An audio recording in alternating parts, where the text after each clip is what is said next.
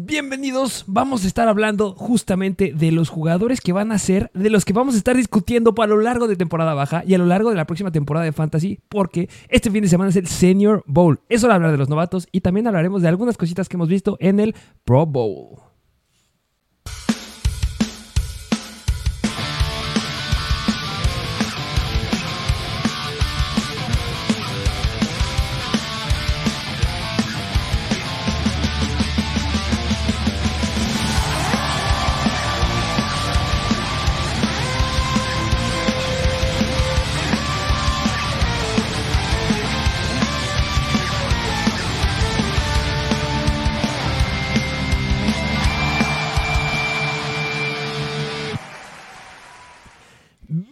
Bienvenidos a un nuevo episodio de Mr. Fantasy Football. Así es, un episodio pues ya un tanto distinto porque ya no vamos a hablar de los juegos que ya pues nada más queda uno de esta temporada que es el Super Bowl, que lo vamos a hablar próximamente, pero en esta ocasión toca hablar como bien lo dijiste al inicio del Senior Bowl y del Pro Bowl. Justamente temas muy interesantes, eh, jugadores que a lo mejor todavía todos, o sea, los que estén muy metidos justamente en college, que están muy metidos en lo que va a pasar en temporada baja y en los posibles picks que sean en el primer round, obviamente ya van a empezar a conocer ciertos nombres. Ahorita vamos a enfocarnos un poquito en, obviamente, nombres importantes, pero también en los jugadores que están en el Senior Bowl, porque el Senior, senior Bowl es justamente un eh, partido que se hace justamente este fin de semana, un fin de semana antes de que empiece, o que sea el Super Bowl, donde juegan los que son prospectos a, pues, al draft. No juegan todos, eh, ya lo estaremos tocando, pero hay unas estadísticas que han salido bastantes jugadores muy, muy buenos. Hay muchas sorpresas. Eh, eso es un entrenamiento son muy, muy interesantes de analizar. Sí, sí, sí, justamente que vamos a tocar, a ver, como bien lo dijiste, es un juego que le ayuda a estos novatos próximos a entrar al draft, en su mayoría, como bien su nombre lo dice, son seniors, son jugadores que ya estuvieron en su último año de college, que como bien lo dijiste, no juegan todos, muchos de los pierden, tales como CJ Stroud y Bryce Young, dos corebacks bastante relevantes, pero sin duda alguna, el que jueguen en este partido del Senior Bowl ayuda a que su valor, o como bien le llaman en inglés, su stock del draft eh, se eleve y los scouts les pongan muchísima más atención justamente ya estaremos tocando nombres que ya, ya dijiste dos que todo el mundo conocemos, espero que los conozcan. Esta clase tiene muy buenos corebacks. Vamos a hablar un poquito de ellos y también de wide receivers, corredores específicamente. Eh, bueno, ya nos iremos metiendo a, ese aspecto. Eh, pero antes de que empecemos, ¿te parece que vayamos a algunas noticias? Sí, sí, sí, vámonos con las noticias. Vamos a ver algunas noticias que han pasado. No han sido muchas esta semana, la verdad. Eh, bueno, en estos, dos, tres días que hemos estado sin vernos. Eh, primera noticia que me gustaría, eh, sí, mencionarla porque es importante para el Super Bowl. McCall Hartman. McCall Hartman es muy probable, es muy posible, se está dando la situación que pudiera no estar listo para poder jugar en el Super Bowl y podría pues quedarse sentadito y ver el partido desde la banca. Justamente, pues mira, mm, pues espero que sí, pues, sí juegue, porque es una parte vital de esta ofensa, aunque la verdad no ha hecho cosas bastante relevantes, tal como en el juego de Cincinnati, porque en aquel partido el relevante fue Márquez Valdés Scantling. No está de más decir que Travis Kelsey también, pues es el relevante en esta ofensa, pero un arma menos, pues no quieres en tu equipo. Y McCall Harman es una baja importante, que pues un, un detalle interesante de McCall Harman es que va a ser agente libre en esta temporada baja y justamente tendría que hacer una buena aparición en ese partido de Super Bowl para que le vaya bien. Justamente por eso McCall Harden está pidiendo segundas opiniones de doctores, porque ya la primera y ya salió este, decir este Andy Reid, ¿sabes qué? Y lo más probable es que no vaya a estar listo, entonces por eso que están yendo con otros doctores a ver qué le, qué le comentan. Pero recordemos que esta lesión en la pelvis lo ha dejado fuera o solamente lo ha permitido tener una aparición en la temporada desde la semana 9 y se reagravó la lesión justamente en el partido en contra de los Bengals y pues sí la veo bien bien complicada que pueda llegar a estar listo para el partido de Super Bowl y bueno otro jugador que tiene una lesión eh, Patrick Mahomes Patrick Mahomes, recordemos que tuvo el esguince de tobillo alto en el partido de. Em, ¿En contra de quién fue? ¿Se lastimó? Eh, los Jaguars de los Jaguars justamente se lastima y podría eh, haberse agravado la lesión en el partido de los Bengals, pero no, todo apunta bien. El buen Patrick Mahomes ha entrenado en los entrenamientos de la semana y eso son muy buenas noticias, eh, a diferencia de todos sus wide receivers, pero bueno, el coreback va a estar y pues eso son buenas noticias para los Chiefs. Sí, que mira, yo más allá de que quiera que gane Cincinnati, digo, que gane Kansas City o no, pues la verdad, ojalá sí esté al 100 porque mínimo espero un ver un buen juego porque yo la verdad ese Super Bowl yo lo proyectaba diferente, pero en fin, lo único que nos queda es esperar un gran juego por parte de los Eagles y de los Chiefs. Justamente eh, de los que siguen sin poder entrenar son Juju Smith-Schuster y Kadarius Stoney y bueno, pues obviamente el mismo McCall Hartman, pero bueno, eh, va a ser espectacular que Patrick Mahomes logre levantar este equipo sin esto, sin su core de wide receivers, pero eso ya lo estaremos analizando a profundidad en los partidos de la próxima, en los episodios de la próxima semana. Eh, una noticia más fuerte, fuerte noticia de los Cincinnati Bengals, Joe Mixon. Joe Mixon eh, estaba haciendo de las suyas. En pocas palabras, tiene una orden de arresto por eh, haber hecho una amenaza a una mujer mientras sostenía un arma. Eh, no vamos a poner lo que digo precisamente, eso está en nuestras historias de Instagram, vayan ahí a verlo. Pero pues sí, eh, podría complicarse porque recordemos que este tipo de, de situaciones la, la, NFL no las toma a la ligera y podrían llegar a suspenderlo la próxima temporada algunos cuantos partidos.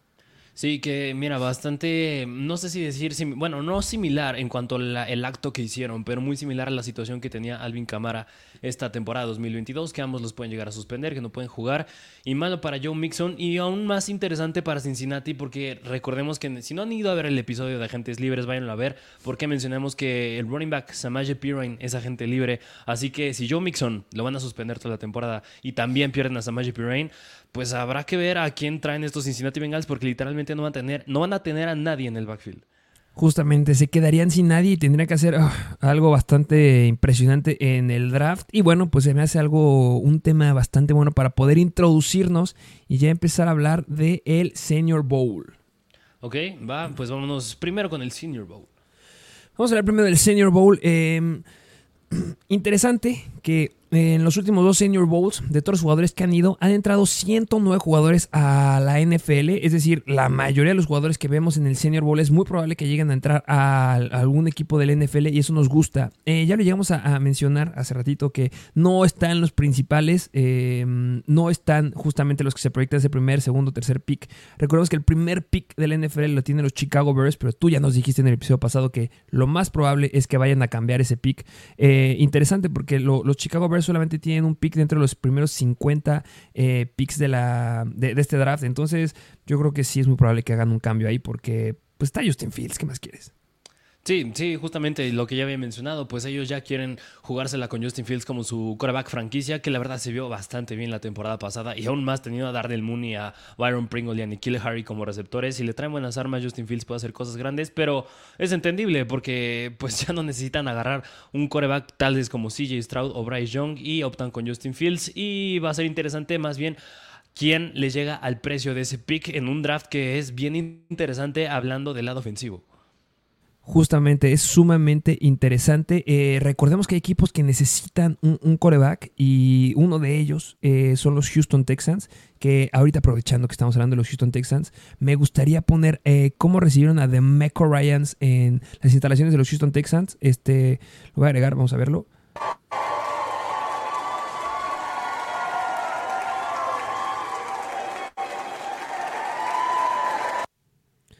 Vaya que están felices ahí en Houston, ya quieren que tomen los controles de Michael Ryans y va a ser muy interesante porque justamente van a necesitar analizar y ver qué puede obtener eh, o qué puede dar para poder tener a uno de los mejores quarterbacks de la clase, que hay, hay muy buenos. A comparación del draft de la temporada pasada, ¿Quién fue? Kenny Pickett, eh, el mejor uh, quarterback. ¿Y quién era el que se rumoraba después? Malik Willis. Pero Malik Willis se fue hasta la tercera, cuarta ronda, si no mal recuerdo.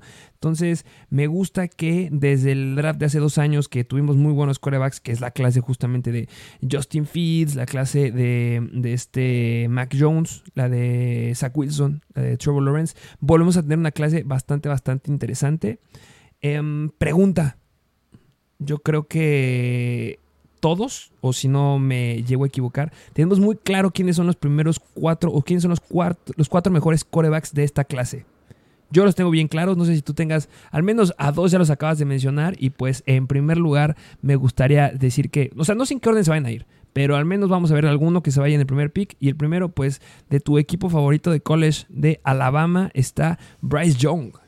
Que yo no sé por qué me sigues confundiendo que es Alabama si mi equipo favorito es Ohio State. Te estoy molestando. Claramente sé que es Ohio State, sé que amas Alabama. No, no, no, mira, mira, y yo personalmente, yo creo que CJ Stroud es mucho mejor quarterback que Bryce Young. Esa es mi opinión personal. No, lo analizaremos de aquí a que llegue el draft y más a profundidad, pero de entrada yo creo que CJ Stroud es mejor quarterback que Bryce Young. No es de meritar a Bryce Young, también ha hecho, pues ganó el Heisman un año y le ha ido bastante bien con Nick Saban. Pero a mi punto de vista, yo creo que CJ Stroud es mucho mejor quarterback que Bryce Young. Eh, bueno, esa es la opinión de un fanático de, Ohio State. No podemos dejar eh, eh, pasar que Bryce Young ha hecho las cosas bastante, bastante bien. Obviamente, estos cuatro corebacks que voy a decir ahorita no están en el Senior Bowl, obviamente están descansando. Y muy malos los corebacks que fueron al Senior Bowl, ahorita lo voy a estar diciendo. Y pues justamente si ustedes quieren irse aclimatando y quieren ir viendo cómo son las caritas de estos hombres, pues este es el señorón, el que es fanático aquí, su servidor CJ Stroud.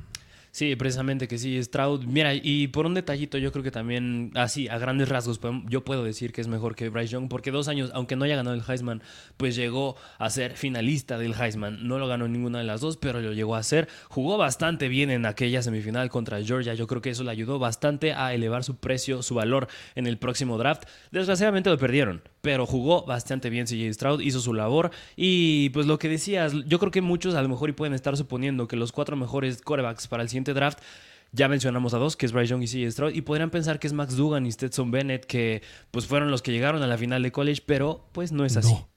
No. del otro que podría llegar a, ser un pick muy alto en este draft es este hombre, justamente de Kentucky, Will Levis. O Levis. ¿Cómo Will, eh, pues mira, esto sale en español. Yo creo que Will Levis. Vamos a dejarlo como Will Levis. Eh, gran candidato, ¿eh? Sí, sí, sí, justamente que aquí yo creo que algo bien interesante, bueno, bien importante hablando de Will Levis es que pues tuvo una lesión en el pie y eso llevó a que no jugara el Senior Bowl y ahí scouts de la NFL han dicho que la verdad no le ayudó, se perdió de una gran oportunidad el no haber jugado en el Senior Bowl, así que Will Levis ha dicho que no se siente bien por una lesión en el pie, no fue porque no quisiera, pero sin duda alguna no le ayuda a su valor en el draft que, justamente lo acaba de decir bien, hay corebacks que obviamente se pierden el Senior Bowl y hay un coreback que no está dentro de estos cuatro. Yo ahorita te voy a aventar la pregunta porque yo creo que podría estar entre el quinto o sexto mejor coreback que tuvo una lesión y que pues, se le ha caído muchísimo el potencial, eh, pero pues el otro, el otro coreback, el cuarto que se va a estar discutiendo si se merece estar arriba de estos tres o se merece estar en el cuarto, segundo, tercero, es nada más y nada menos que de Florida y es Anthony Richardson.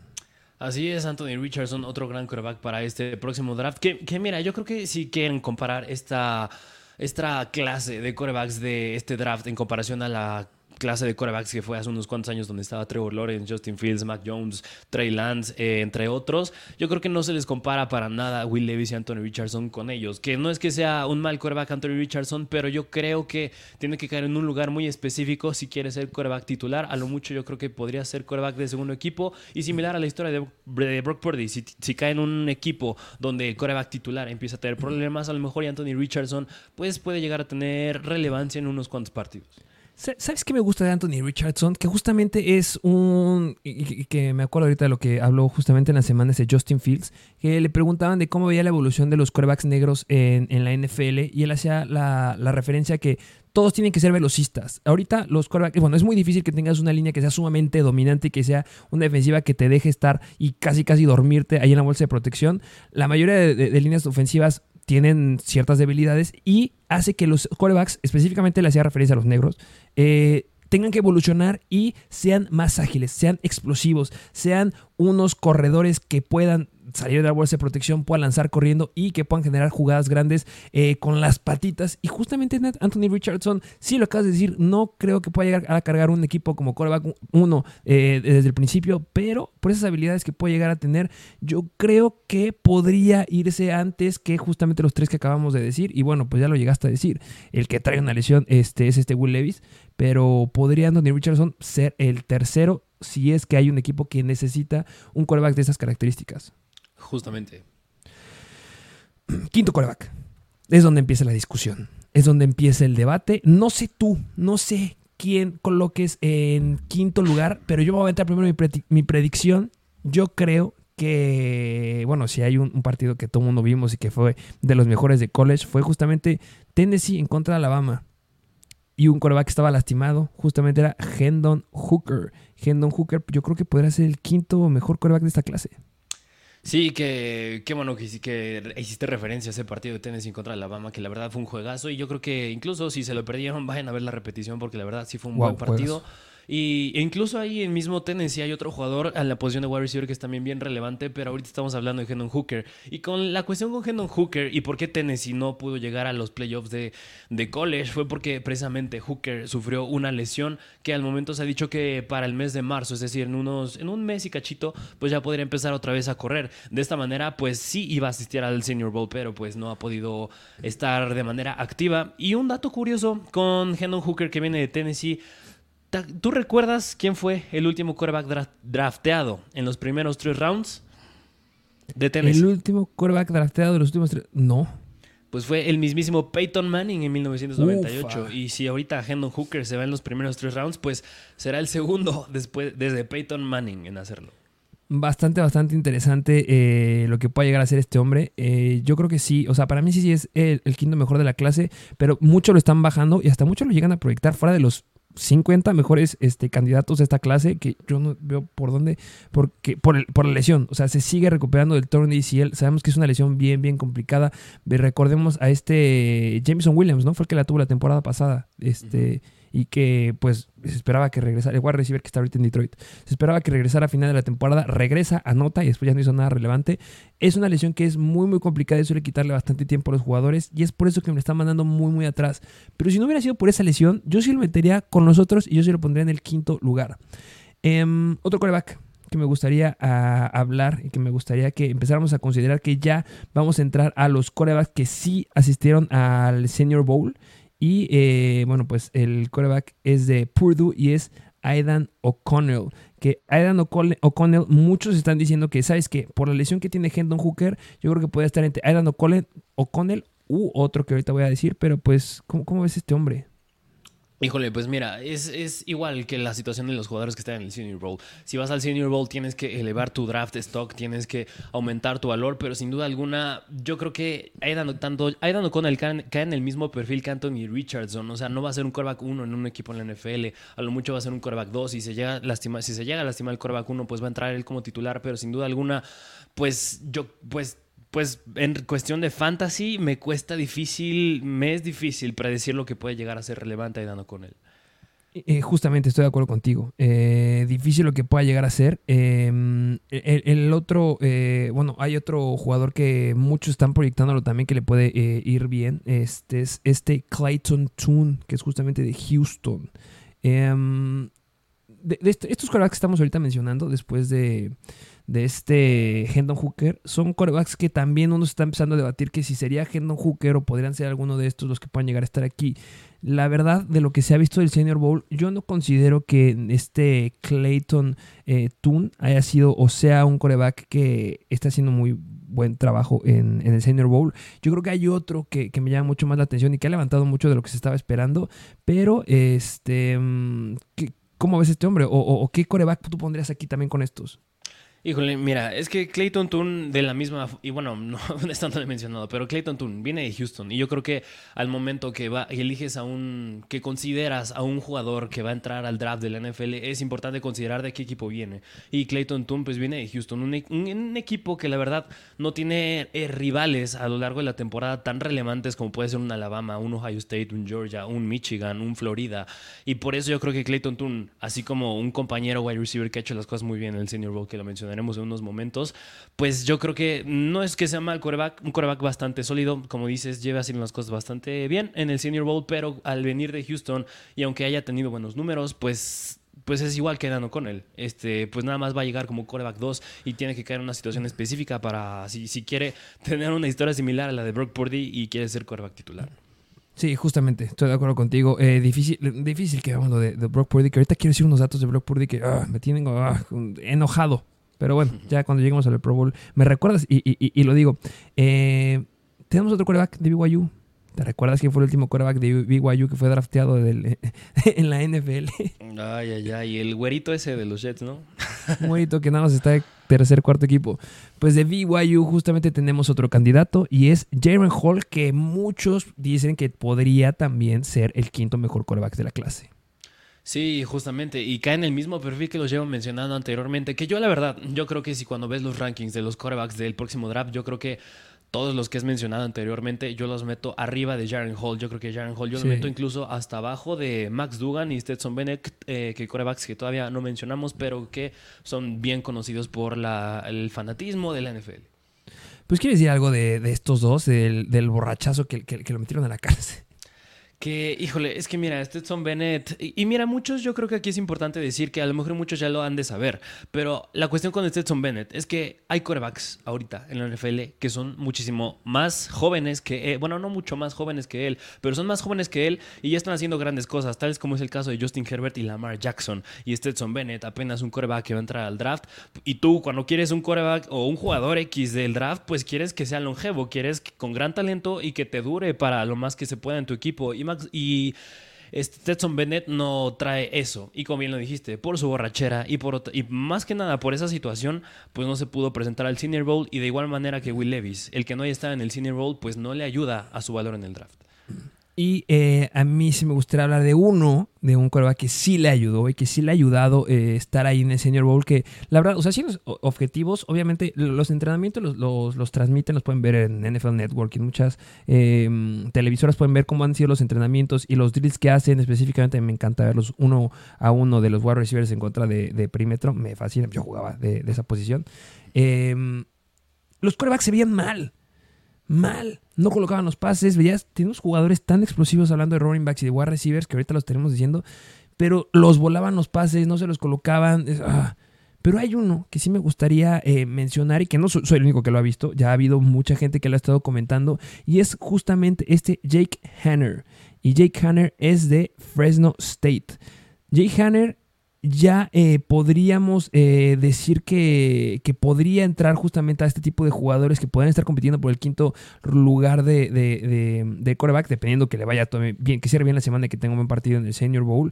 Y muchos lo ponían muy a la par de este Jaren Hall, pero yo creo que ya después de lo que hemos visto en este Senior Bowl, yo ya lo pondría un poquito más arriba porque hablando de precisión de y colocar los pases justamente en este tipo de drills, se ha visto bastante bien. Sí, sí, que justamente si no han llegado a ver college y ven sus highlights, un perfil, si lo quieren comparar a algún jugador del NFL, a Jake Henner, es a Brock Purdy. Porque Brock Purdy, al igual que Jake Henner, tiene buena visión, tiene buena precisión, no se pone nervioso bajo presión y tiene buena anticipación y habilidad para lanzar desde diferentes posturas. E incluso yo creo que si me preguntas, Jake Henner, yo creo que lo pongo muy similar al valor que puede tener tanto Aidan O'Connell como Hendon Hooker. Justamente, y después de lo que ha estado haciendo en el Senior Bowl, no me sorprendería que los equipos opten en ir antes por Jake Henner que por un Hendon Hooker, una edad con él, como lo acabas de decir perfectamente. Este gran, gran candidato. Eh, otros quarterbacks que están ahí en el Senior Bowl está Taysom Bagent de Shepherd, está Malik Cunningham de Louisville y está este Max Dugan de TCU, el que le dieron la paliza en la final. Que, mira, qué bueno que tocaste el nombre de Max Dugan, porque yo creo que todo el mundo, bueno, siento es que yo espero que la mayoría lo conozcan porque jugó en la final de college. Y sí, un poquito de contexto de Max Dugan es que ganó el premio al mejor quarterback en la temporada pasada de college. Y ahorita, hablando del Senior Bowl, ha tenido buenas series hablando de los entrenamientos del día miércoles y jueves, porque como contexto del Senior Bowl, entrenan unos días antes de que sea el partido y en estos entrenamientos ha tenido buenas series de dos minutos, ha colocado pases en medio de dos defensivos, ha metido pases en la mera esquinita enfrente del pilón de touchdown. Así que yo creo que si me preguntas, al igual que puede ser Jack Henner, Max Dugan yo creo que es otro coreback que ha subido su valor sin duda alguna de aquí de camino aquí al draft y me gustaría hacer referencia a un comentario que hizo Jerry Jones, del, el dueño de los Dallas Cowboys con respecto a Max, a Max Dugan, que Jerry Jones dijo que es el coreback que más ha sobresalido entre todos los demás y esto va de la mano que también Jerry Jones ha dicho que es probable que elijan un coreback en el próximo draft, que claro que también hay noticias que quieren extender a Dak Prescott y también Cooper Rush pues va a ser agente libre, pero digo, Max Dugan pues hizo las cosas bien en su última temporada de college y yo creo que más allá de caer como coreback 1, yo creo que en algún si cae en algún equipo va a ser coreback 2 y pues aquí va un indicativo de que pues a lo mejor y pueden ser los Cowboys y que caigan los Cowboys con lo sólido que es este Dak Prescott, va a tener su oportunidad. Justamente, estoy 100% de acuerdo contigo, pero mi problema ahí con esos entrenamientos es que yo sí me esperaba ver un buen Max Dugan. Este, yo la verdad sí esperaba verlo y el que me ha sorprendido más es este Jake Henner. Y yo, si me preguntas cuál ha sido el coreback que ha hecho mejor las cosas por lo que tenía antecedentes, o sea, no es que fueran malos, pero pues obviamente Max Dugan llegó a la final de, de, college de la NCAA. Obviamente sabemos el talento que tenía. No es como que tuviera un, un core de wide receivers, un equipo alrededor de él sumamente explosivo. Era muy bueno, claro que tiene buenos elementos, pero a mí me ha sorprendido un poquito más este Jake Henner. Sí, sí, y, yo creo que si me preguntas si los puedes rankear de alguna manera, yo creo que tanto a Hendon Hooker como Jake Henner incluso Aidan O'Connell, yo creo que sí los puedo poner arriba de Max Dugan. Uf, eh, se, va a poner muy interesante cuando empezamos a hablar y ya, hagamos bien nuestras predicciones y justamente nuestro ranking y nuestro top de, corebacks. Se me hace súper espectacular lo que tienen estos. Las estadísticas que tienen unos atrás son espectaculares. Ya dijiste una, la que tiene Max Dugan, que fue el mejor coreback de, de, pues, de la clase, en teoría. Eso me gusta, pero ya lo dejaremos para otro episodio porque hay otros jugadores en el Senior Bowl, tenemos jugadores que han sido sorpresa. Así como ya les llegué a comentar que este buen eh, Jake Henner se me hizo una sorpresa en lo que hemos visto del, del Senior Bowl. Hay un jugador que, válgame Dios, ha sido espectacular. No solamente lo digo yo, lo dicen otros eh, analistas. Y es de Tulane. Y es Tajae Spears. válgame Dios, ha hecho muy bien las cosas este hombre. Sí, sí, justamente que igual, yo creo que muchos a lo mejor y no llegan a ver college, no llegan a ver esto, le llegan a poner atención a todos estos jugadores, pero yo creo que si a Tajay Spears lo puedes comprar con algún jugador o dos jugadores del NFL, yo creo que uno en específico puede ser James Cook puede ser James Cook e incluso a lo mejor un poquito con Tony Pollard. ¿Por qué? Porque este señor tiene habilidades bastante similares a estos dos en el aspecto que es un muy buen running back aéreo. Justamente, y ahorita que lo acaba de decir, eh, tenemos tenemos aquí un, video de un clip de justamente cuando están enfrentándose en los unos contra unos, justamente de Taya Spears, para que no nos crean y para que lo vean el talento que tiene este hombre. Vamos a ver lo que ha hecho. wow. Eh, Gracias a Dios, cadera. Eh, mm, no, es, no es grande. No es un, running back que digas ah, muy, muy grande. No lo es. Tú lo acabas de decir, características muy similares a James Cook. Me gusta esa comparación porque justamente James Cook llega a ser un corredor que es, también tiene mucho potencial aéreo. Pero me gusta mucho lo que puede hacer Taya Spears. Hay muy buenos corredores en esta clase muy buenos. No creo que vaya a pasar lo mismo la temporada pasada, eh, del draft de la, de la, temporada pasada, en el que vimos hasta a Breeze Hall irse hasta segundo eh, round. Yo creo, no creo. Hay un corredor que es espectacular y que se va a ir entre los primeros 10 picks, ya lo haremos de él. Pero lo que ha hecho Taya Spears y lo que está haciendo en Senior Bowl es muy, muy bueno. Si retomamos su carrera, ha tenido en cuatro años de carrera en college, ha tenido o ha acumulado 2.910 yardas y eh, tuvo un gran cierre, porque en el Cotton Bowl tuvo 205 yardas en 17 acarreos y 4 touchdowns. Y en la final de la AAC o de la American Athletic Conference tuvo 199 yardas en 22 acarreos. Es un corredor que puede tener una carga de trabajo importante y que es explosivo y que puede hacer jugadas grandes.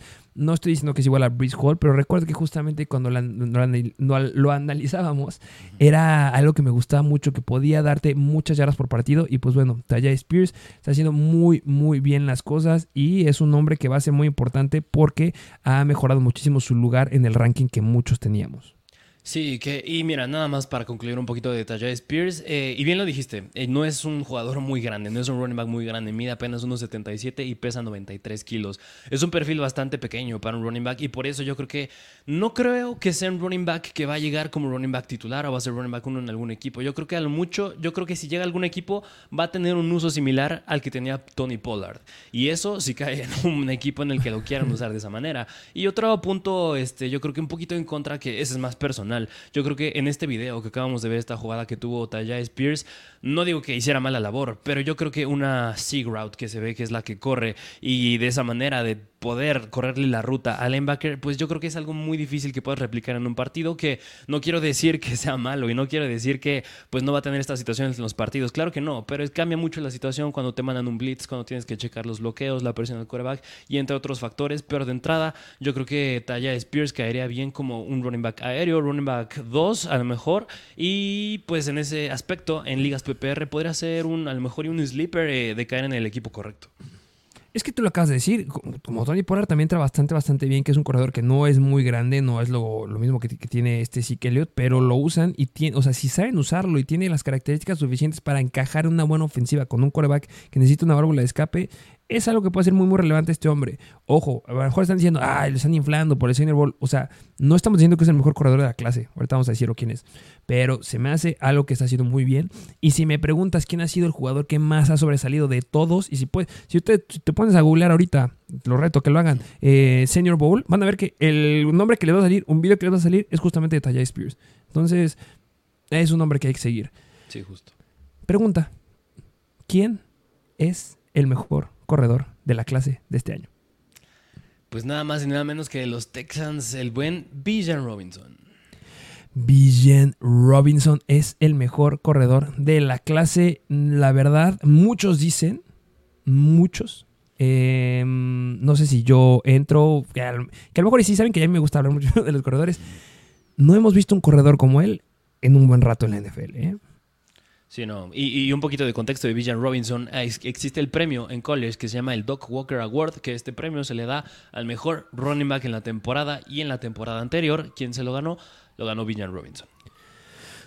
un corredor agresivo, excelente tamaño para entrar a la NFL, tiene visión, tiene explosividad, sabe cómo llegar al contacto con, con la cadera abajo si has jugado eh, fútbol, sabes que eso es sumamente importante, ágil. Hace que justamente los, los defensivos eh, pues, no- pues no alcancen a agarrar. Ya lo estaremos analizando a profundidad cuando viendo highlights. Pero de verdad, si lo ves en, en acarreos dentro de, de- de los jugadores, dentro de los guardias, dentro de los tackles, explosivo, ágil. Y si lo ves por afuera de, de los linieros, también tiene una gran velocidad y se puede escapar y puede hacer jugadas muy, muy grandes. Y en el juego sí. aéreo, también sumamente relevante. Tiene una variedad de rutas bastante, bastante amplia. Y pues bueno, este, la verdad, va a ser muy relevante en fantasy. Yo creo que va a ser el corredor. Acuérdense, Bijan Robinson va a ser el jugador que les vamos a estar diciendo mucho en los drafts, en los mock drafts que deben de agarrar. Sí, no, más bien váyanse grabando ese nombre, porque la verdad no sé ni cuántas veces lo vamos a mencionar todo este año. Y mucho, incluso nada más como dato curioso, muchos llegan a pelearse a ver si el mejor running back de este año llega a ser Jameer Gibbs de Alabama, que él también es un gran candidato a ser running back esta temporada. Pero al menos yo creo que Villan Robinson sí es el uno por mucho, pero nada más como un comentario extra, pues no pierdan tampoco de vista a Jameer Gibbs de Alabama. Jamie Gibbs, igual eh, lo acaba de decir bien, se me hace que es un, no se me hace, ah, nos ha demostrado que es un gran, un gran corredor. Eh, no, no, no creo que sea el mejor de la clase, ya les dije quién creo que es el mejor de la clase. Eh, a mí me gustaría hablar eh, del, del segundo corredor que está atrás justamente de este, de este Villan Robinson, Rashon Johnson, porque podría ser que muchos no lo estén considerando y se me hace que es un muy buen corredor. No es tan relevante en el draft, no es tan relevante en, en muchas situaciones donde se está hablando de los corredores de la clase, porque justamente está, está atrás de Villan Robinson. Pero Rashan, este, Rash- Rush- es que es Roshan, Roshan Johnson, es un jugador que también tiene el potencial de ser un caballo de batalla en la NFL. Es muy eficaz. eh, y hay unas estadísticas que ahí estuvimos viendo y que nos pasaron que de 191 corredores que tuvieron al menos 90 acarreos en la última temporada en college, Rushan fue el segundo en tacleadas rotas por acarreo y fue el número 11 en yardas después del contacto. No solamente fue en la temporada de 2022, en la temporada de 2021 también se colocó como el quinto en tacleadas rotas por acarreo y el número 17 en cantidad de yardas después del contacto. En 2021 fue de 187 corredores. ¿Está en el Senior Bowl? Sí, sí está en el Senior Bowl. ¿Lo vamos a ver en el partido de este fin de semana? No. Se lastimó la mano en el primer entrenamiento y no lo vamos a poder ver. Pero ojo, eh, que también se me hace un corredor que vale la pena estar siguiendo. Que mira, justamente esta situación de Bijan Robinson y Ro- Roshan Johnson me recuerda mucho a la situación de Michael Carter y Javonte Williams. Justo. Porque ambos vienen del mismo equipo, uno estaba atrás del otro y eh, hoy y bueno, hoy en día en la NFL ya no es tan relevante Michael Carter, pero Javonte Williams sí lo es. Igual llega a tener sus chispazos Michael Carter, pero es una situación bastante similar. Bijan Robinson, un gran running back, el mejor running back de la clase, y Roshan Johnson tampoco se aleja mucho a pesar de que haya estado atrás de Bijan Robinson en, en los Texans. Como bien lo dijiste, es un gran, es un caballito de batalla y además de eso otro plus que yo le doy a, a Roshan Johnson, que no puede ser tan relevante en fantasy, pero sí lo es a la hora del juego, es que es un gran bloqueador. Y bloquea muy bien, es decir, si le llega la presión al quarterback, bloquea muy bien, pero eso que provoca, que estés más adentro del tiempo del campo, es decir, si cae en un equipo donde el running back 1 sea muy malo bloqueando, pues ahí va a entrar Roshan Johnson y en alguna de esas de jugada de engaño, pues le pueden dar acarreos, le puede salir a ruta y eso es pues un plus para Roshan Johnson justamente se me hace gran comparación como lo acabas de decir y ese tiempo que pueda estar dentro del campo va a ser un plus que nos gusta justamente en fantasy. Y eh, hay otro corredor que también pueden muchos considerar que no quiero que nos digan, ay, ¿por qué no lo dijeron? Sí, también estamos considerando a Zach Charbonnet de UCLA. Obviamente también es un buen corredor, es un corredor que también tiene la capacidad de llegar a ser un corredor uno cuando llegue a la NFL. No se me hace que esté tan alto como el de Alabama, como los de los Longhorns que les acabamos de decir, pero también es un corredor que es relevante, es bueno, es explosivo, tiene potencial en el ataque eh, aéreo, tiene mucho potencial en el ataque terrestre, aunque se ha visto que, que ha tirado algunos unos cuantos pases en la temporada de, college. Mm, dice que está trabajando en eso. Entonces, pues bueno, eh, vale la pena ver sus highlights, específicamente los de 2021, pero pues también los de 2022 son una locura. Sí, justamente Zach Charbonnet de UCLA, pues igual, mira, y yo creo que él es muchísimo mejor. Yo lo pondría un poquito más arriba en el draft de Roshan Johnson y un tantito abajo de Villan y Jamir Gibbs. Es decir, está como en ese rango, si lo pueden llegar a visualizar de alguna forma. El tercero de la. El, mejor, el tercer mejor corredor. Que haya, sí, yo creo que sí, aunque yo creo que la pelea mucho con otro running back de los Texans y en, en Aggies. Eh, eh, deletreándolo, por favor, para que también se lo vayan aprendiendo. El buen Devon Akan o Achan, no sé Es que son muy complicados ¿no? Pero sí, eh, yo creo que igual podría ser cuarto mejor corredor él. Y este, bueno, ya estaremos hablando a profundidad de estos corredores que la verdad son sumamente relevantes en fantasy. Sí, justamente. Wide receivers. También hay muy buenos wide receivers en el Senior Bowl. Ya lo dije hace rato, a mí se me hace que los quarterbacks estaban quedando muy, muy cortos para el talento que llegamos a tener eh, de los wide receivers. Y me gustaría empezar hablando eh, de un wide receiver que no, no sé, no sé si para ti ha sido sorpresa.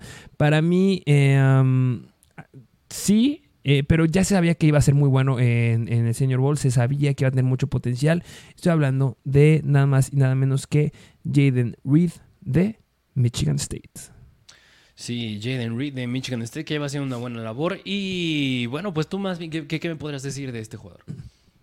Se me hace que, o sea, desde que lo estamos viendo en college, desde que lo veíamos en Michigan State, se me hace un wide receiver que tiene un gran release. Y sabemos que el release es sumamente importante eh, porque es lo que te separa justamente y te genera separación. Hemos visto wide receivers que ya están hablando de algunos que se me hacen que son sumamente velocistas, otros son sumamente explosivos, otros que tienen la capacidad de bajarte mucho la cadera. Y yo, eh, si me pudieras decir cuáles son las dos características que podrías, que podrías este, remarcar de Jaden Reed, yo diría lo, lo que les acabo de decir. Excelente release y gran velocidad. Puede hacer jugadas muy, muy explosivas, puede hacer jugadas grandes y se me hace un gran wide receiver que no eh, eh, eh, entra justamente en la situación que le estaba diciendo de Max Dugan. Se sabía que iba a ser un jugador que todos íbamos a ver, se sabía que iba a ser explosivo. No es una sorpresa como lo ha hecho o como ha sido este Tallavi Spears, pero se me hace un wide receiver que es extraordinario, que va a llegar a la NFL y que va a hacer grandes cosas justamente en, el equipo que lo a agarrar. Sí, y, mira, ya ahorita recordando un poquito esta clase del draft que se viene en cuanto a wide receivers, híjole, yo creo que la de wide receivers es una que sí está bastante profunda. Yo creo que sí hay bastantes que son bien relevantes. Y esto no quiere decir que este señor que están viendo aquí en pantalla, si nos están viendo en YouTube, es mucho mejor que puede ser que Jalen Hyatt o que Jackson Smith Jigba o Jordan Addison, que son los top wide receivers para este draft. Jordan Addison es el uno para mí. Justamente.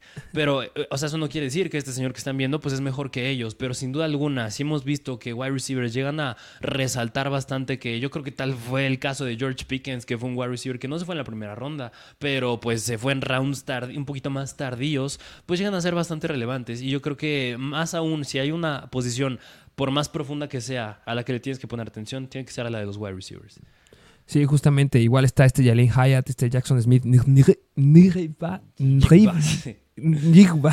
válgame Dios, de Ohio State, creo que te lo sabes con lo que estaba haciendo ahí. Bueno, sabemos que de ahí viene Garrett Wilson y Chris Olave, una locura esa clase y de los wide receivers que saca Ohio State. Pero si estamos hablando, acuérdense que estamos hablando solamente de los wide receivers que están en el Senior Bowl. Tampoco vamos a estar hablando de Quentin Johnson, por ejemplo. Eh, pero bueno, ya estaremos diciendo algunos datos ahorita que nos vengan eh, a, la mente. Eh, me gustaría hablar de otro wide receiver que para mí entra justamente igual en la característica. Bueno, hay dos wide receivers que entran en la, en la característica con el área de jugador de sorpresa. Uno que ha sido sorpresa para mí, porque no me lo esperaba. Eh, se sabía que era un buen wide receiver, sabía que podemos esperar buenas cosas de él. Eh, viene justamente de Houston y es el buen Tank Dell. Tank Dell, yo creo que podría estar, bueno, se está peleando bastante ahí si es uno de los mejores wide receivers de Senior Bowl. Sí, justamente con, yo creo que la pelea bien con Tajay Spears, que recordando un poquito a Tajay Spears, yo creo que si algún jugador del NFL lo podrías comparar con el buen Dell, yo creo que tiene un perfil bastante similar como puede ser Devonta Smith o puede ser Calvin Ridley. ¿Y en qué se parecen estos tres? Que corren muy bien las rutas corren muy, muy bien las rutas. Eh, lo que sí me gustaría decir de Tank Dell es que no es muy alto, ¿eh? ojo ahí, este, completamente diferente a los que acabamos de mencionar, pero sí puede crear una gran separación, sabe correr muy, muy bien sus rutas. Y eh, de este Tank Dell, de tanto, de lo mucho que me gustó, eh, de lo que ha estado haciendo ahí en, el Senior Bowl, traemos unos clips para que los vean, para que vean la separación que, que, puede llegar a crear. El primer clip es contra, en contra de uno de los mejores cornerbacks de la clase Ojo ahí, ¿eh? no es cualquiera el que lo está defendiendo. Vamos a ver lo que ha hecho el buen tank de él, que se me hace espectacular. O sea, la habilidad de bajar la cadera y quitarte al, cornerback se me hace espectacular. Le rompió la cadera por completo. Eh, gracias a Dios, este fue un pase que sí le llegaron a colocar. Y aquí tenemos otro, otro video para que lo lleguen a ver de la separación que puede llegar a quedar. O sea, Tank de él queda completamente solo y se me hace un jugador que va a ser sumamente explosivo y que a lo mejor no mucho lo están considerando como uno que puede ser muy relevante de esta clase, pero me gusta lo que hemos visto, al menos en el Senior Bowl, de Tank Dell.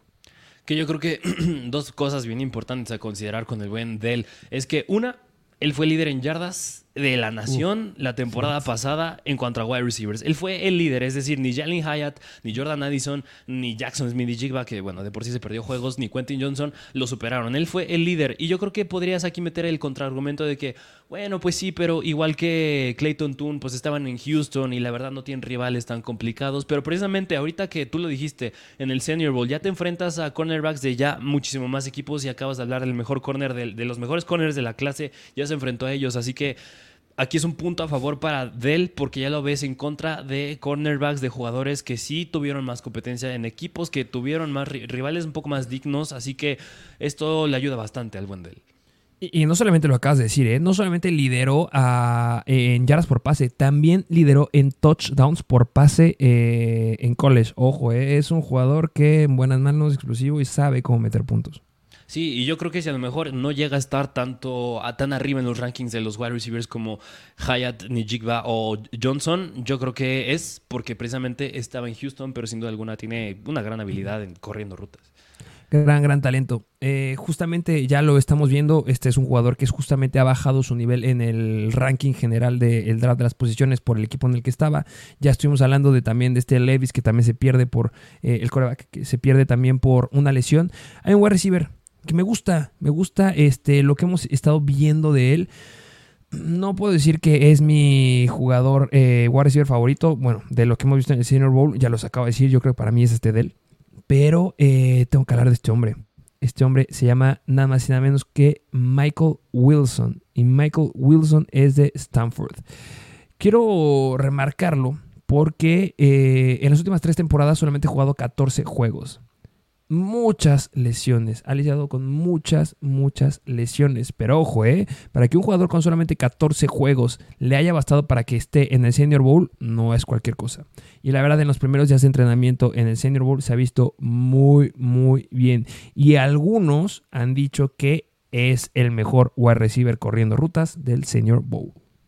Híjole, pues va a estar bastante difícil la competencia con el buen Tank Dell, pero sin duda Michael Wilson, yo creo que él, yo creo que sí es un poquito menos relevante que Tank Dell, pero sin duda alguna, a lo mejor él, sí yo creo que sí se va a estar yendo en, rounds tardíos del draft, ya hablando del tercer día, y lo que no le ha llegado a ayudar un poquito es que también en, los entrenamientos del Senior Bowl ha tenido unos cuantos drops, que la verdad no es algo bueno, más las lesiones, pues no, no ayudan para estos jugadores que, que es que lleva um, como seis meses sin, entrenar. Entonces, hay. hay Justificación.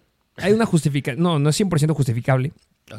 Pero sí se podría estar diciendo que pues hay una razón por la cual pues no ha estado como tan pulido como los otros jugadores. Pero pues bueno, eh, se me hace un jugador que vale la pena seguirlo. No estoy diciendo que vaya a ser el mejor ni nada, pero pues sí va a ser un wide receiver que se va a estar yendo yo creo que por ahí de la cuarta, tercera, cuarta, quinta ronda, dependiendo del equipo y las necesidades que haya y podría irle bien, porque justamente este tipo de wide receivers se van a equipos que en teoría tienen wide receivers bastante sólidos. ¿Qué pasa? Se lastiman en las primeras semanas y estos son los que tienen que levantar la mano y justamente Michael Wilson se me haría un wide receiver que podría llegar a ser un papel no espectacular, pero sí importante en el equipo que llega a llegar, el que llega a llegar, eh, si se mantiene sano, obviamente.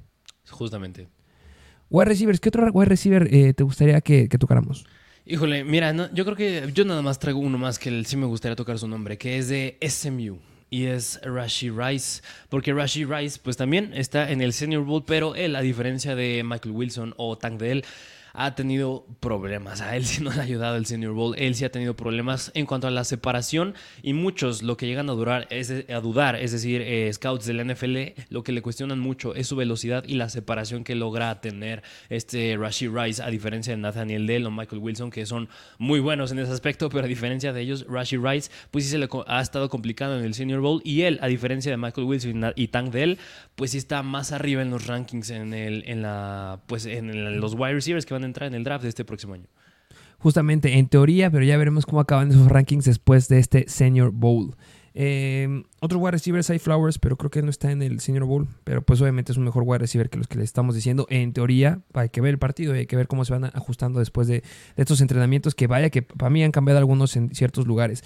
¿Traes algún otro jugador importante? No, no, nada más me gustaría mencionar un dato curioso con precisamente Safe Flowers que viene de Boston College, que un dato curioso de él es que él jugó en el Shrine Bowl y él, si impresionó al staff de algún equipo, fue el de los New England Patriots. Y los Patriots tienen fama, o al menos el año pasado tuvieron fama, de que draftearon a cuatro jugadores que jugaron en este Shrine Bowl. Es decir, Safe Flowers jugó en ese tazón y ya le impresionó al staff de los Patriots y los Patriots necesitan un wide receiver, a lo mejor y Safe Flowers pues puede caer en este equipo. Y muchos, ¿sabes con quién llegan a comparar este Safe Flowers? Con el buen T.Y. Hilton. Entonces, mira, se podría bastante interesante lo que pueda llegar a ser si es que sí lo llegan a jalar estos Patriots. Así es. Eh, pues es lo que les traemos de Senior Bowl, muchas, mucha información, muchos nombres. Yo sé que a lo mejor de repente agarran unos que sí y otros que no. Ya les dijimos con cuáles se tienen que quedar. Yo me quedaría simplemente con esto del Senior Bowl. Obviamente los cuatro mejores quarterbacks que es Bryce Young, CJ Stroud, Will Levis y Anthony Richardson. Después para mí el que yo podría llegar a poner en quinto sería un Jake Henner o podría ser un Max Dugan como lo dijiste, un Hendon Hooker, Aidan O'Connell o Jaren Hall muy peleado por ahí. Y pues bueno, de jugadores que se me hacen relevantes, sorpresa del Senior Bowl. Ya les dije, Tajay Spears, el corredor. De los wide receivers son Jaden Reed o para mí más Tank Dell. Y de corredores, eh, obviamente fuera de Tajay Spears, tienen que quedarse con el nombre ya sí o sí de Villan Robinson. Sí, justamente que, mira, el Senior Bowl es un pase, es un paso más bien de aquí al draft, que todavía nos queda ver el combine del NFL, que es a finales de febrero y marzo, los pro days de estos equipos de college donde el año pasado vimos grandes, bueno, más bien hace algunos ayeres vimos grandes cosas ahí de Zach Wilson, pero pues quedan todavía estos dos eventos que le ayudan mucho a estos jugadores a todavía elevar un poquito más su valor del draft. Justamente, y pues bueno, esperemos que los lleguemos a ver en, el, en la NFL y pues ya estaremos hablando mucho de estos jugadores y de los que sí son los mejores en sus posiciones. Ya llegará ese episodio, tranquilos, pero pues estos son los que hay que estar viendo y estar siguiendo después de lo que vimos en esta semanita. Em, Pro Bowl. El buen Pro Bowl, vámonos ahora a hablar de eh, este juego que la verdad, bueno, más bien este evento, ya evento, ya no juego, que recibe mucha crítica. Ya, ya pasaron los, los eh, las pruebas, los, los, que, los concursos, los, ya pasaron. Este, justamente fueron el jueves. Eh, el partido todavía no es, el partido de Tochito oficial. Eh, ¿Qué me puedes decir? Yo, mira, si pudiera remarcar algo, no, no sé si es algo de lo que he visto, ya estamos hablando de eso, pero me gustaría decir lo que dijo este Derek Carr en el concurso de corebacks. Fue el mejor. Lo, lo entrevistan después y le preguntan, oye, está interesante, le usan la palabra como que hot, está muy hot esto, y es como que sí, está tan hot que por eso me voy a ir de aquí. Justamente está en Las, Vegas y pues él ya, él ya se va. Eh, cuando le entrevistan igual después, los jugadores suelen salir con una gorra con el logo de su equipo y él decidió salir con una que tiene el logo de la NFL y es como, básicamente, pues ya me están corriendo, me voy. No fue tan descarado, sí les dijo como, voy a seguir, voy a tomar este partido. Claro que va a ser mi último partido como un Raider y lo voy a hacer por mis fanáticos. Eso me gusta mucho. Me gusta que sea mi segundo partido de despedida en Las Vegas y me gustaría despedirme con un pase a Davante Smith, a Davante, a Davante Adams, que es su gran amigo. Entonces veremos qué tal le va. Lo va a buscar estúpidamente demasiado en el partido de Tocho. Sí, que mira, como un dato curioso, yo creo que muchos le dan mucha crítica de que ya deberían cancelar este evento y esto que ya que me hablaste de lo del partido del domingo, que es el del Tocho, hay que recordar que en unos cuantos años, en el 2028, aquí en, eh, bueno, más bien en Estados Unidos, van a ser los Juegos Olímpicos en Los Ángeles. Y el que hayan hecho este evento de Tocho en el Pro Bowl es un esfuerzo para ver si agregan el tocho como nueva disciplina a estos Juegos Olímpicos. Así que es un dato curioso que yo creo que también quieren ver qué tal responde, pero al menos yo creo que la fanática del NFL no está muy feliz. Ellos prefieren el juego de Pro Bowl de aquellos ayeres donde un Sean Taylor reventaba al pateador, donde sí se daban con todo, pero pues hay, habrá que ver qué tal está. Y tenemos mexicana. Justamente, Diana Flores estando de coordinadora ofensiva en la conferencia americana. Justamente del lado de Peyton Manning, me gusta eso, que tengamos ahí una representante. Muchas felicidades por esta Diana, de verdad, espectacular lo que está haciendo, espectaculares highlights los que tiene. Vayan a seguirle Instagram, se me hace muy, muy padre lo que está haciendo y pues cómo está representándonos eh, ahí en una... En, un algo internacional que lo ve todo el mundo y pues seguirá siendo representante en los Juegos Olímpicos. Ojalá que sí se logre hacer. Me encantaría verlo como un deporte olímpico. Sí, sí, sí, la verdad estaría, estaría muy padre ahí ver qué tal se enfrentan diversos países que pues el rival a vencer, pues obviamente yo creo que va a ser Estados Unidos, esa es mi percepción. Eh, eh, en, hombres, pero en, mujeres es México. Sí, sí, sí, justamente. Invictas. Invictas eh, en los juegos este, universitarios, creo que fueron. ¿Cuáles fueron los últimos juegos? Sí, que, fue en Alabama, la verdad no recuerdo bien, pero fueron ahí en Birmingham, Alabama. Justo. algo más, ¿cómo viste estos, estos concursos, estos jueguitos de, de la NFL? Híjole, mira, pues, pues, es que yo creo que si a mí me preguntas, yo creo que deberían dejarle en un quemado si ya. la verdad. es el único que estuvo, que estuvo entretenido. Esa jalada de los globitos aventados. Sí, la verdad, muy, muy, muy, muy de sobra, la verdad. El juego de quemados es lo más relevante. Eh, vamos a entrar en contexto. Lo que hicieron es justamente hacer cuatro juegos. Eh, por cada juego que ganara eh, alguna, la, NFC o la FC les daban tres puntos y pues ahí terminaban viendo quién era el que ganaba. El primer concurso que tuvieron fue el de los corebacks y se lo llevó el lado de Derek Carr, se lo llevó la AFC. Sí, que relevante. Ajá. Los mejores fueron para mí Derek Carr, Tyler Huntley y Henry Smith. Sí, Sí, sí, sí, porque ahí de ahí en fuera Kirk Cousins o Jared Goff, pues la verdad no, no muy bien las cosas. Pero qué bueno que tocaste la posición de corebacks porque, híjole, yo la verdad no sé cómo es que Tyler Huntley está aquí. yo no sé cómo es que Tyler Huntley está Por el destino.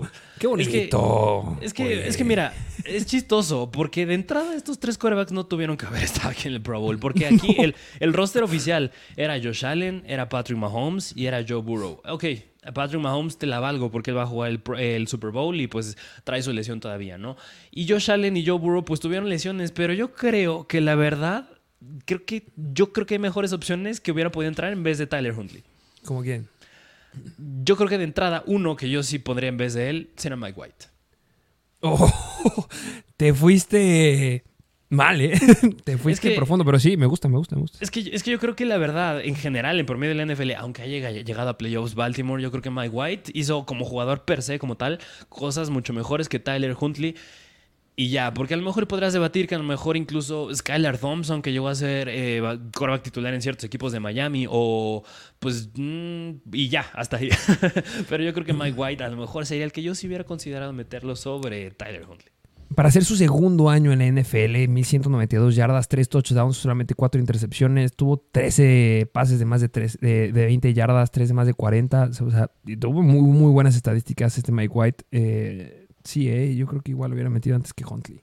Sí, precisamente. Y, y, mira, bueno, yo creo que me voy a saltar un poquito a los running backs de la conferencia nacional, pero eh, era chistoso ver esta noticia de que Christian McCaffrey va a estar reemplazando a Miles Sanders en el Pro Bowl. O sea, debería ser al revés. Debería ser Miles Sanders reemplazando a McCaffrey, pero McCaffrey reemplazando a Miles Sanders en el Pro Bowl. que, que, eh, me gustaría hablar de Miles Sanders, que justamente eh, dentro de las estadísticas de los cinco mejores corredores en acarreos de más de 10 yardas, si no mal recuerdo el dato, Miles Sanders quedó como el tercer corredor que tuvo más cantidad de acarreos de más de 10 yardas de esta temporada. Y él le decía que no me draften en fantasy. Y, vean cómo acabó. O sea, sí tiene estadísticas bastante interesantes. No tiene el talento de Christian McCaffrey. No. Quién sabe cómo eligen. Es una locura. Lo hacen mucho por votación. A muchos tenía que haber estado Tago Bailoa como el mejor. No entiendo eso. Pero pues sí, este, interesante eso que dijiste de Christian McCaffrey. Sí, que igual, si quieren escucharnos hablar un poquito más de Miles Sanders, vayan a ver el episodio de Agencia Libre porque precisamente Miles Sanders va a ser agente libre esta próxima temporada baja y habrá que ver qué movimientos hacen aquí los Eagles teniendo un Kenneth Gainwell que la verdad se ha visto bastante bien últimamente. Así es. Eh, regresando un poquito más al Pro Bowl, el segundo juego que hicieron fue AFC contra NFC. Tenía que aventarse globitos con agua. Si se te reventaba, quedabas descalificado. Después, los que pasaran de esa ronda tenían que atrapar balones que los aventaban con una máquina como si fueran despejes, sin soltar. agarrabas uno, pasabas a la siguiente ronda, ahora con un balón en una mano, te escachar otro y así, hasta agarrar cinco balones. Y los que pasaran solamente iban a ser dos de la AFC y NFC. Y eh, para ganar ese concurso tenían que darle a cuatro targets. Y el equipo que le diera esos cuatro targets iba a mojar, en teoría, a, este. El Manning. Y de otro lado está este. Ray Lewis. Ray Lewis.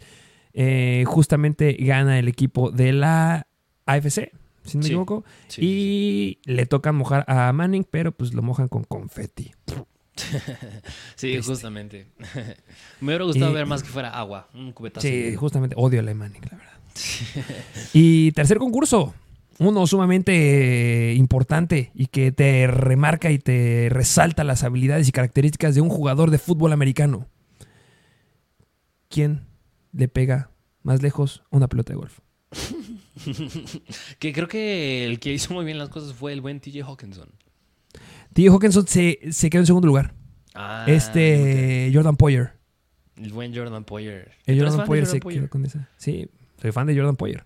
Este, se, lo voy a quitar justamente el último que, que, fue de la, NFC, fue este tío Hawkinson. Hizo como 316 yardas y eh, Jordan Poyer hizo como 323 yardas, algo así. Pero sí, características importantes de jugadores de la NFL. Los scouts le ponen la atención a esas cosas. Y bueno, pues el último ya fue el que tú dices, el, el, el de quemados. ¿Y quién lo ganó? Que lo ganó, si no me recuerdo, la NFC, pero el lado ofensivo, ¿no? Ofensivo. Justamente, primero competía NFC ofensiva y, defensiva, ganó la ofensiva y de la AFC ganó la defensiva y al final quedó eh, solamente, creo que era Minka Fitzpatrick en contra de, de Saquon Barkley, de George Kittle, de, había varios jugadores ahí, pues bueno, este se la lleva. Y hubo uno más de las atrapadas. Ah, sí. A ver, para ti, ¿quién crees que fue la mejor? creo que la de Patrick Surtain. Que, bueno, recuerdan un poquito, pues la de Stephon Dix fue que estaba en la playa en un, en un inflable, atrapa una con una mano, otra con la otra y otra con las piernas. Patrick Surtain, que se avienta de una especie de tirolesa, le lanza un pase, lo agarra. Amon Sam Brown en una alberca, da una marometa, en una. Bueno, salta a una alberca, dándose una marometa y lo cacha. Y Justin Jefferson, que pues nada más la recibe desde arriba de la Torre Eiffel, que está ahí en Las Vegas. Tristísimo, ¿eh? Tristísimo el de Justin Jefferson. Malísimo. Que, tuve ya sus intentos iniciales. Yo creo que su intención era hacerla como del Beckham. Yo creo que la quería hacer como del Beckham, pero pues no le salió para nada. ¿Y tú cuál mencionaste que es la que te gustó más? Creo que por lo que conlleva la de Patrick Surtain. La de Patrick Surtain, la tirolesa. Sí, justamente para ti. Híjole, pues por la habilidad que pues, es en el aire y buscar el balón, yo creo que me voy con Amor Brown. Sí, definitivamente. Y pésimas la de Justin Jefferson y la de Stephon. Bueno, Stephon Dix creo que será la segunda. Lo relevante de él es que el primer balón creo que lo agarró con dos dedos nada más. Entonces, mm, sí, y con, la, las piernas. Justamente. Eh, antes de que acabemos este episodio, me gustaría, eh, ya lo tocaremos a profundidad, pero eh, me gustaría escuchar tu opinión. Porque justamente el, el Fox, NFL on Fox, sacaron los que serían sus ganadores de, de los NFL Honors y adivina a quién pusieron como el jugador rookie ofensivo del año. ¿A quién? Brock Purdy. Sí, sabía, lo iba. Se, veía venir, la verdad, este, yo creo que el fanatismo. No puedo con eso. No, no, para nada tiene que ser Brock Purdy. Y, o sea, ¿estás hablando de novato ofensivo, defensivo o general? creo que era novato del año. O sea, general. Y no, no, ni- ya ni quise ver más porque estoy tan enojado que me da miedo que eso pueda llegar a pasar. Y justamente pues me gustaría decir que hay una votación de Pepsi para ser el, el- el jugador novato del año, en donde ahí está Brock Purdy, me da miedo. Ese es por votación. Hoy es el último día para que voten, vétanse, pongan en Google eh, novato ofensivo del año Pepsi y pueden meterse a la votación. No voten por Brock Purdy, por favor. Y el de NFL Honors, que es el próximo jueves 9 de febrero, ahí sí es el oficial. Y pues, rápido, me gustaría decir quiénes son los candidatos y aviéntame quién crees que gane. Ya lo repetiremos en un futuro, a ver si cambias. Eh, de MVP está Josh Allen, está Joe Burrow, Patrick Mahomes, Jalen Hurts y Justin Jefferson. ¿Y quién se lo das? Mm, eh, yo creo que tiene que estar entre Jalen Hurts y Mahomes. Y yo creo Ah. que yo creo que se la daría un poquito más hacia Hurts. Yo lo pondría entre Jalen Hurts y Justin Jefferson. A Jeff, tanto así a Justin Jefferson. Es que lo que hizo fue espectacular. Ah, bueno, es que lo tenías en fantasy. No, también. Pero sí, yo creo que se le lleva a Hurts. Jugador ofensivo del año. Patrick Mahomes, Jalen Hurts, Tyreek Hill o Justin Jefferson. Híjole, mm, es que igual, yo creo que es que Mahomes para lo que está haciendo es que es que parece muy monótono, o sea, parece que estamos viendo a Sí. Mahomes cada año, pero es que lo, lo- lo que hace, si lo pusieras como si fuera cuen- nueva cuenta, si fuera desconocido, es sumamente impresionante lo que hace. Sí, sí, sí, lo entiendo, sí, pero yo creo que tiene que ganar eh, el Super Bowl para que se lleve el MVP y el jugador ofensivo del año. Pero si no lo gana, yo creo que se lo va a quedar MVP y jugador ofensivo del año Jalen Hurts. Aunque creo que los ganadores, pues precisamente los dan antes de que sea el Super Bowl, así que. Ah, sí, pues, cierto, es el 9. Le acabo de decir que es el 9, que es el jueves. Sí, sí, tienes Sí. toda la razón. Ah, sí, yo se lo daría. Yo creo que sí repito Jalen Hurts o, también, o se lo daría a Justin Jefferson. Justin Jefferson se merece uno. Sí, sí, bueno, el, pues el mejor receptor, pero no existe. Justamente. Eh, jugador defensivo del año: Micah Parsons, Nick Bosa o Chris Jones. Que aquí hay mucha polémica que no metieron a Hassan Reddick. Mucha polémica. Que yo creo que a lo mejor y yo la debatería entre Nick Bosa o Hassan Reddick, que precisamente fue el juego del que vimos la última final de conferencia nacional. Pero yo, entre estos, tiene que ser, yo se lo doy más a Nick Bosa. Por mucho que me gustaría que lo gane Micah Parsons, creo que sí, también se lo doy a Nick Bosa. Eh, jugador ofensivo del año: Brock Purdy. Novato, ¿eh? Jugador ofensivo novato del año: Brock Purdy, Kenneth Walker o Garrett Wilson. Mm, híjole, mira, tú lo dijiste, Brock Purdy no tiene que ser, tiene que estar entre Kenneth Walker o, o, o Garrett, Wilson, que yo creo que se la daría a Kenneth Walker. Uy, yo se lo doy a Garrett Wilson. ¿Sí? Sí, muchos debatirán, eh, Chris Olave fue mejor al principio, al principio, pero pues bueno, si Chris Olave hubiera tenido un buen coreback, aquí estaría, pero no lo tuvo. Pero sí. Wilson tampoco tuvo un buen coreback y aquí está. Me gusta mucho, es que puede que esté sesgado por los Jets. Yo creo que un poquito. Pero sí, Kenneth Walker también se lo, se lo lleva, no habría ningún problema. Eh, chistoso, porque justamente en jugador novato ofensivo del año está un jugador de los Seahawks y uno de los Jets. Y en jugador novato defensivo del año está de los Lions, Aidan Hutchinson, está de los Jets, Sauce Gardner y está de los Seahawks, Tariq Woolen. Para mí, yo creo que esta es la más sencilla y yo Sí, creo que se la doy a Sosgard. Sauce Gardner, exactamente. Sauce Gardner se la tiene que llevar Sí. una locura a este hombre. Y el jugador comeback del año, Geno Smith, Christian McCaffrey o Saquon Barkley.